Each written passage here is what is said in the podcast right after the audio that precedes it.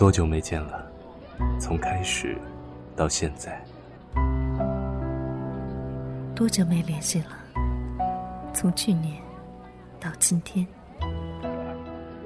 喧嚣尘世，我们过得太匆忙。面对现实，我们太善用借口与伪装。有没有那么一些话想说，但不敢说？我求求你嫁给我！你就是对我好，承认怎么了？有没有那么一些人，想见却不敢见？呸！我才不承认呢！把你的情绪说给我们听，有关青春，有关过往。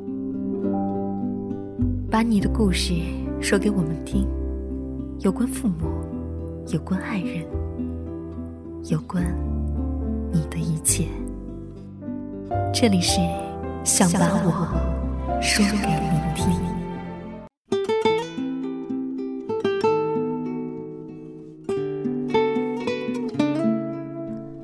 岁月的长河从不为某个人而停止转动。年少的无知、轻狂、委屈、脾气，慢慢的都需要自己去承受。你总在面前的分岔路口徘徊，但褪去了稚嫩。青涩，面对这一切的，依旧只能是你自己。你无法跑回原点，跑回童年，搂住那个宠溺你的人，对他说你有多委屈，多么彷徨，因为，你已经长大，有很多事情还需要你帮他去承担，很多情感已经不是自己可以左右的了。你在十八岁生日的夜晚。对自己说：“你已经是一个成年人了，有泪不轻弹。无论前方是什么样的荆棘，都要自己跨越。又或者你闯了祸，被老师叫走，他和你一起站在走廊里，听着老师的指责，望着他微微佝偻的脊梁，你发誓，以后再也不会闯祸。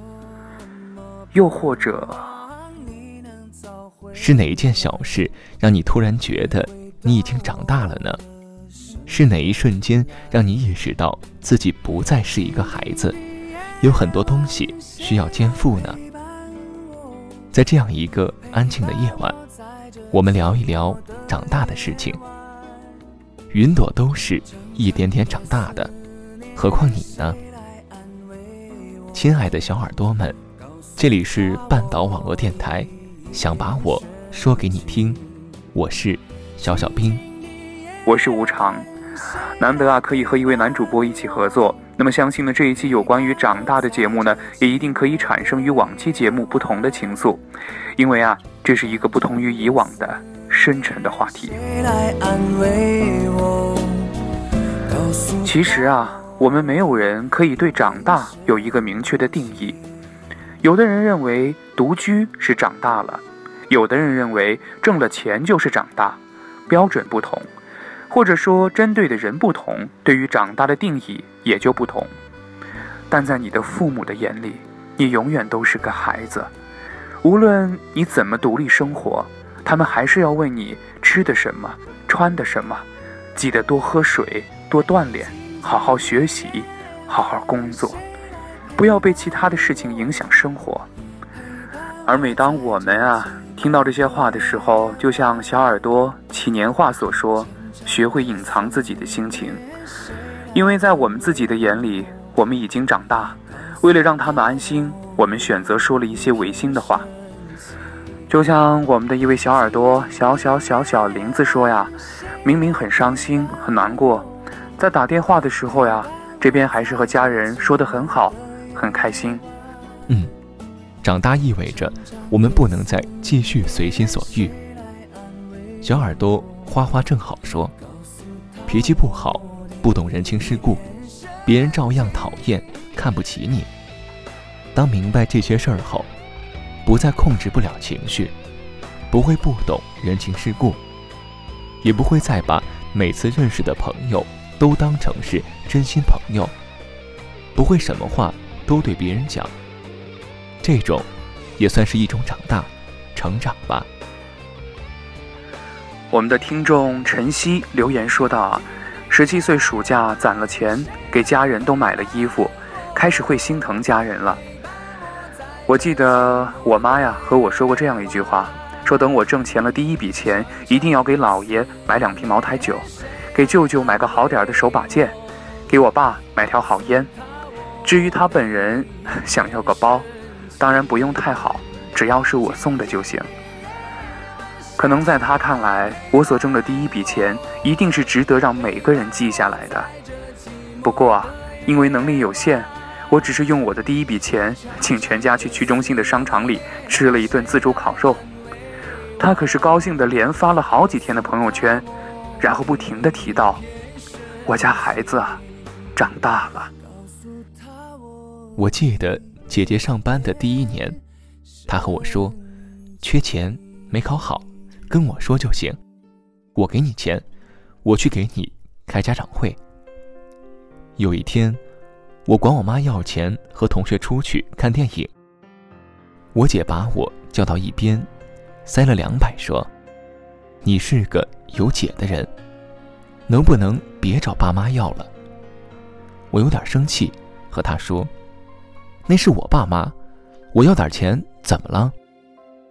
他气得脸通红，说：“他们不舍得花十块钱去买几根羊肉串吃，你随随便便出去一趟就是两三百。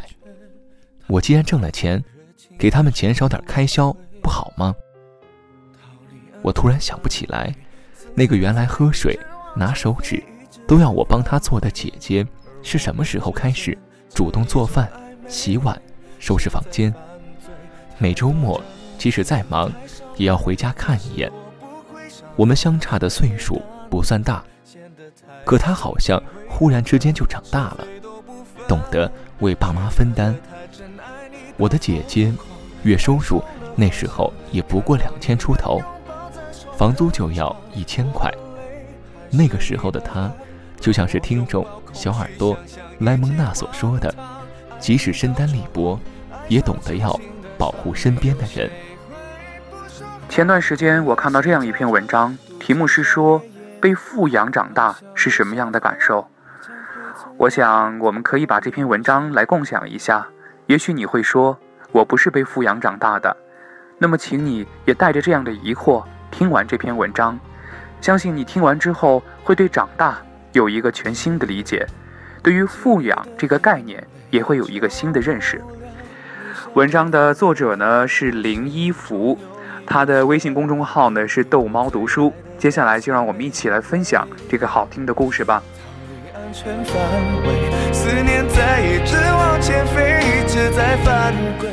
在成长过程中，父母想方设法不让孩子感觉到为钱所困，培养精神和物质的双重独立。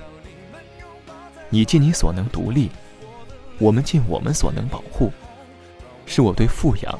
二字的定义。我第一次赚钱是四岁，当时我在学儿童画，画技尚且拙劣，父亲就鼓励我去投稿一个省报的小画手板块。那个板块里所有的小画手都比我年纪大，但父亲说，选上的小画手会定期收到这个栏目送出的麦当劳套餐。那时候。一个汉堡就十几块钱，何况还是套餐呢？从今天开始，你的麦当劳都要靠自己来赚。我当时就被灌输了这个概念，所以天天画，每周末绘画课上画，结束了回家继续画。当然，有时候也为了方便，偷偷临摹绘画书上的内容。幸好画技不高，与原画相似度不高，才没被发现。结果，四岁的我，在那家报社做了两年的小画手，整整吃了两年的周末汉堡。小学六年级拿到第一笔稿费，三十八块钱，稿费单寄到邮局，一家人带我兴高采烈的去取。我妈交到我手上，告诉我。这是你自己赚的钱。小学时，第一次靠演出赚到零食、饮料、玩具，家里也会说，这是你自己的收获。我妈从来没有用这些拿去给人炫耀，甚至逢年过节，在亲戚们招呼自家孩子才艺展示时，也从来不强迫我进行表演。学生时代，我开始接一些额外的演出。曾经有一次大冬天。在商场的天井里商演，穿着演出服，几个人冻得直哆嗦。结果等拆台的时候，全部人都傻了。我们找不到付钱的人。我那时候自以为很独立，不曾找过家长，也自以为和找我们来的人关系甚都，便自顾自的不签合同，只做了口头约定。那一夜的寒风，真的吹透了我。我也不记得我们几个是怎么哭着给家里打电话，说自己回不了家，在市郊的某某角落。各自家长都把孩子拎小鸡一样的拎回去，各种训斥。只有我爸随口说了一句：“回家吧，那点钱不要就不要了。如果不是富养家庭。”随意一个打击，都足够让我一蹶不振。少年懵懂初开的时候，没有保护的独立是很可怕的。这时候，富养的作用就开始慢慢体现出来。太早的独立肯定是会有疤痕的，富养是避免和淡化疤痕的一种良方。至今为止，我大概。有十几次的独自旅行，虽然行程安排的不够紧凑，但随心所欲。每次自由行几乎都是十天半个月。父母会定时全程电话、视频联络，确保安全。至今为止，最骄傲的是大学里的学费、生活费，全部都是自己赚来的。没有钱旅行，我就想尽办法赚来许多。免费旅行，去面试，跟着很多剧组拍摄，剧团巡演。十八岁到现在，无论是吃喝穿用还是旅行，我没有再花过家里一分钱。从开始想要独立到真正的独立，是需要漫长过程的。每个孩子都是先摔跤，再学会站立。早日具有独立的意识，会影响之后的人生。而早日开始独立，真正在付出的不是孩子，而是家长。强迫孩子独立，却不给予保护，或是无力保护，是父母的个人选择，也不值得批判。我的家庭可以提供一种处变不惊的心态，在蹒跚学步时，伸出强有力的双手，做摔倒的肉盾。关于学习和兴趣啊。我妈一直都和我说，允许你广泛玩票，但一定要拥有至少一个能够陪伴你终生，并且能够从中收获恒久成就感的爱好。小时候啊，看着幼儿园老师弹钢琴，觉得很羡慕。下课的时候，母亲去接我，我总要在钢琴上摸两把才肯走。母亲看到了，就来征求我的意见，问我要不要学习钢琴。我点点头。四岁的我啊，还够不到键盘。我记得那个时候，老师就会在钢琴椅上垫上非常厚的词典，每次上完课都硌得我屁股通红。初学的时候，我用的是约翰汤普森系列。我小时候啊，其实是个多动儿的性格，加上弹琴呢，只是一时的兴趣，枯燥乏味的练习和那总硌着屁股的琴椅，让我很快就生厌了。我总会想一个问题呢，就是为什么周末别人都在玩，我却要去老师家学琴呢？看到我这种情况呀，我妈起初呢用毛笔写了个忍字，贴在了钢琴正对面的墙上。后来我的厌学情绪越发的不可收拾，等到了小汤三结束的时候，我把自己反锁在厕所里，打死都不去上钢琴课了。我想这种情况换谁家都要炸开锅吧。我妈却出乎意料的冷静。她开始和我谈判。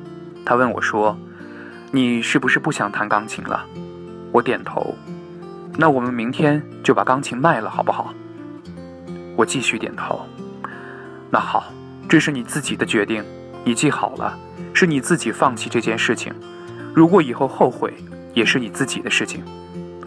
我妈轻描淡写的说完，第二天马上把钢琴卖了。说实话，后来我看着钢琴搬走留下的空位，包括后来上高中的时候，知道我们班上有大半的同学钢琴满级的时候，我曾经一度的后悔过。但学会放弃一件不喜欢、不适合的事情，不管前期耗费了多少心血，不管已经播下了多少的成本，这是母亲教会我做的。后来遇到任何我想放弃的事情，我妈都会轻声的提醒我：钢琴。自从钢琴以后，我几乎能够坚持我认为我应该坚持的所有事情：画画、跳舞、表演、写作。我能坚持的事情，我都愿意把它做到极致。我妈的这种原则啊，我到现在还受益匪浅。她的理论是，人要将有限的精力呢，不平均的放置在决定要做的事和只是培养兴趣的事情上，付出百分之两百的精力在决定去做的事情上，这样才会有百分之九十的收获。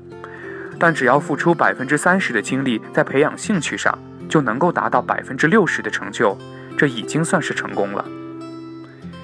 要知道，在任何的行业当中，达到百分之六十，只要努力一小把就能够做到；而在任何行业里，达到百分之九十，都是百分之百乘以几倍的努力才能够达到。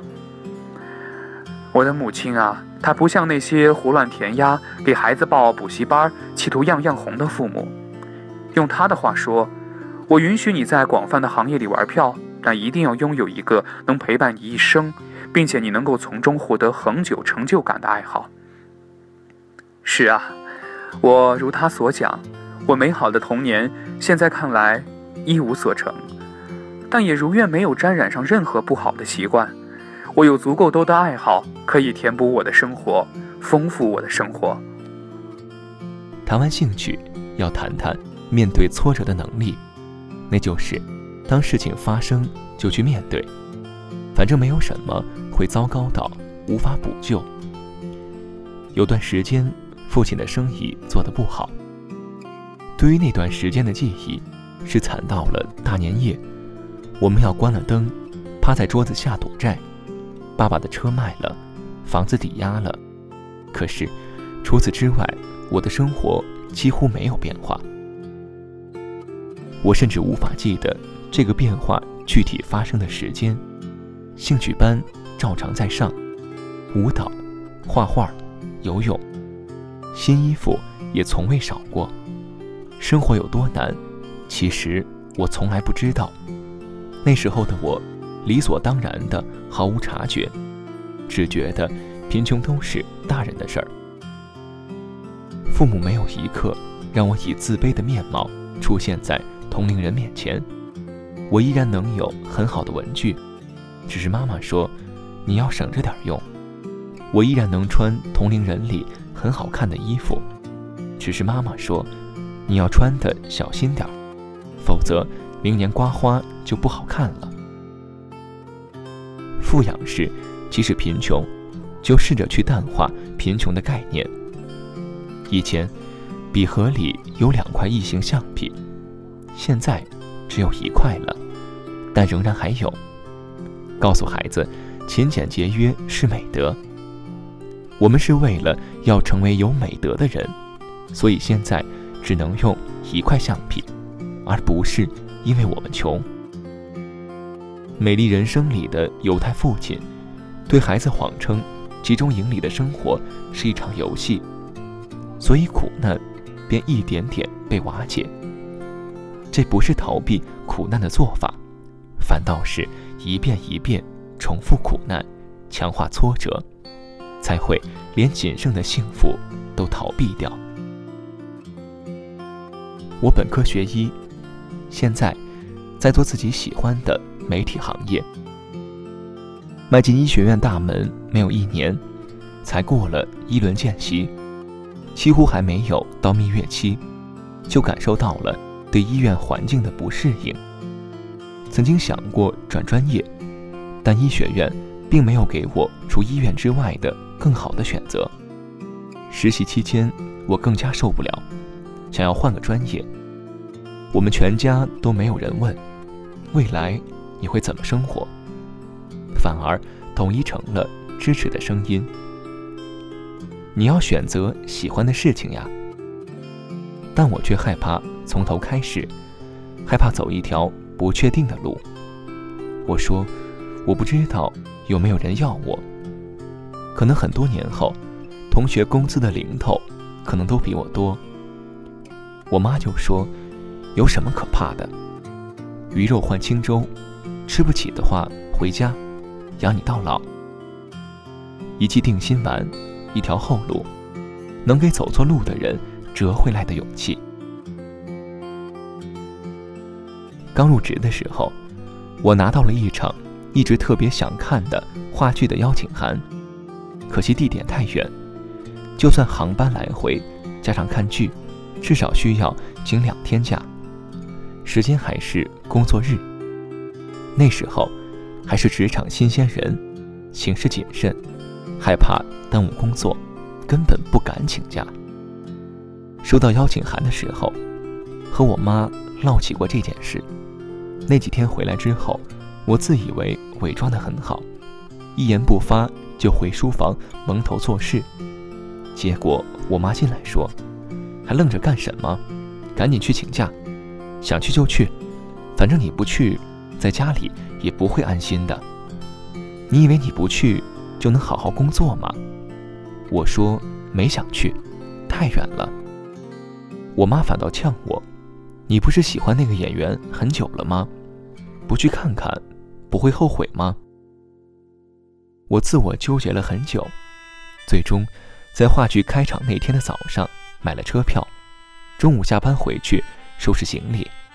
我妈说：“哟嘿。”我就说你肯定要走，网贷我都给你洗好了。天气预报说那里有点冷，带件外套去。他不追星，但从来不反对我追星。他说他觉得追逐所爱是件多么美好的事，为什么要阻止？小的时候，因为追星不免要麻烦他保价，所以他提出要做交换。我曾经用提前写完一周的家庭作业，换来凌晨十二点，在他的陪伴下去接机，也在他的帮助下请病假逃课去看明星访谈。现在想想，偶尔旷一节课，对于我未来的人生只有微不足道的影响。但是如果在当下错过了极其想做的一件事儿，仍不免遗憾。不要以为孩子是没有记忆的。就算是个大人，得不到的也总会念念不忘。而母亲设置的小障碍，让我有了一种所有的收获都是通过自己努力得到的美好感受。大家最经常放在第一个谈的消费观，我反而放在最后，是因为自己践行的不好，可能是物极必反吧。我反而成为了家里最省钱、最事儿妈的那个。我母亲的性格啊，是只有十元钱，一元买花，三元买伤，五元保养，剩一元吃喝。就算做了乞丐，还要掖着裙角。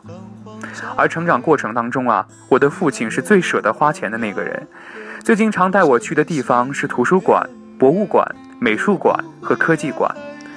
我出生的时候九几年，那时候啊，环绕立体声的音箱还不常见。我爸就执意要买，觉得这其他发出的都是噪音，听多了对不起耳朵。他们都认为啊，最值得的消费是投资给自己的。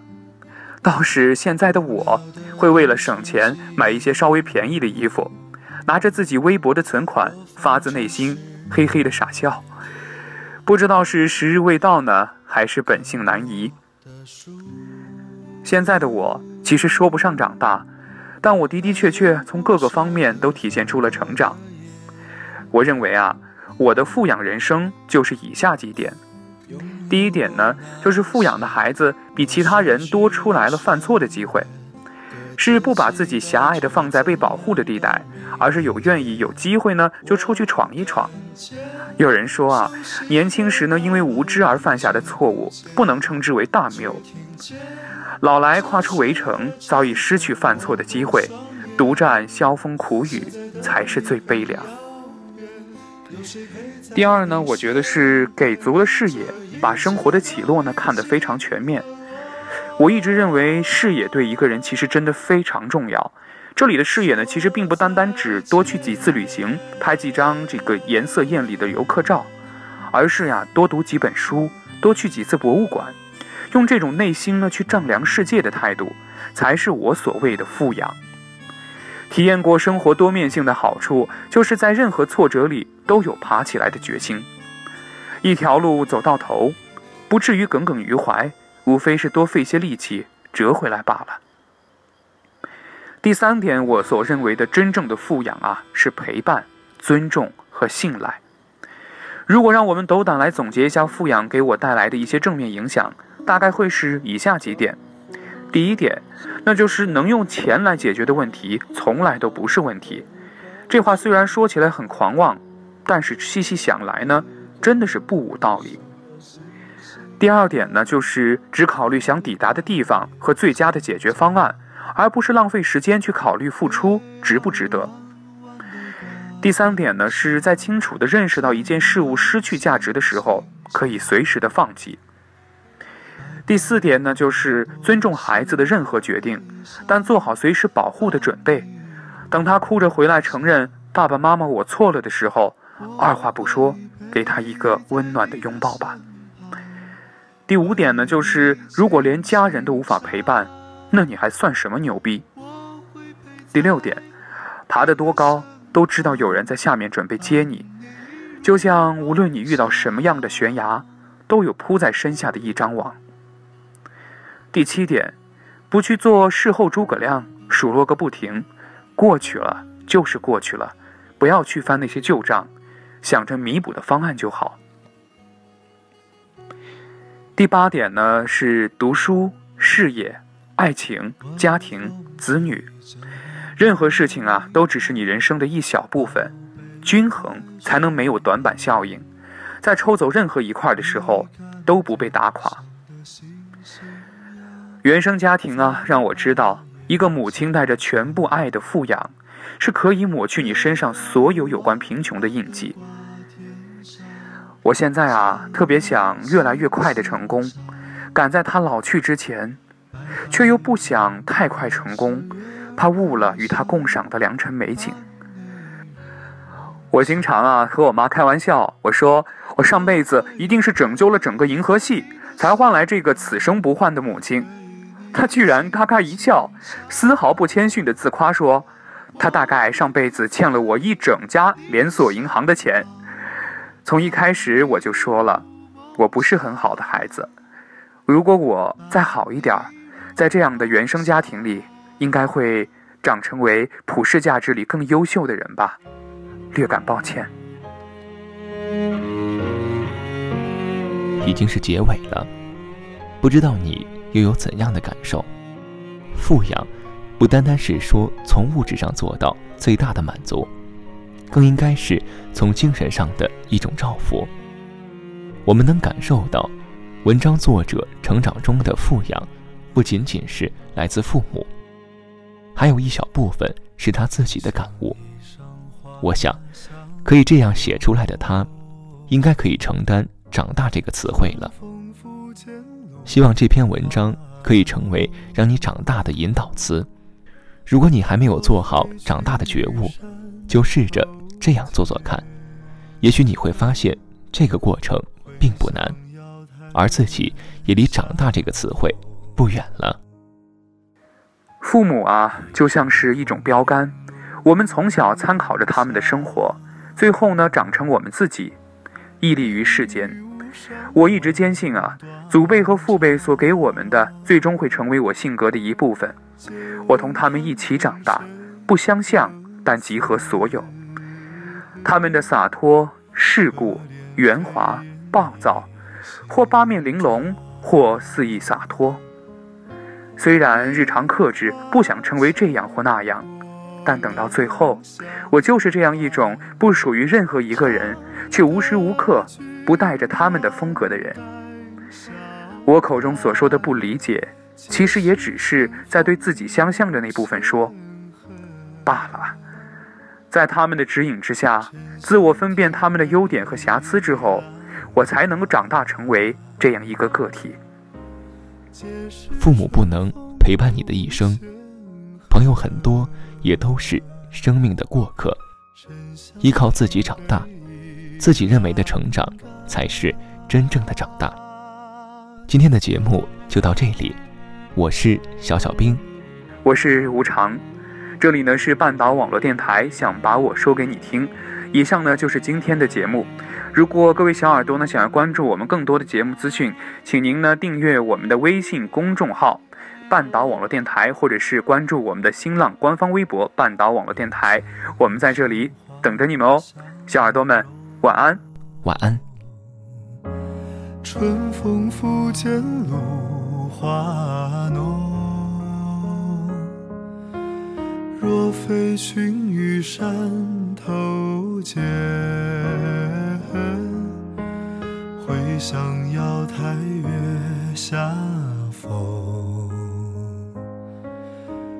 一枝红艳露凝香。相望断肠，借问汉宫谁得似？可怜飞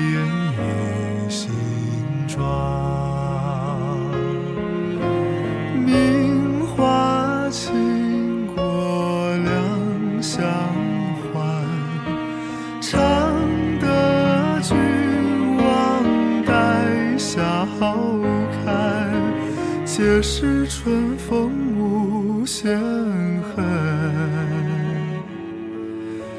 沉香亭北倚阑干。皆是春风无限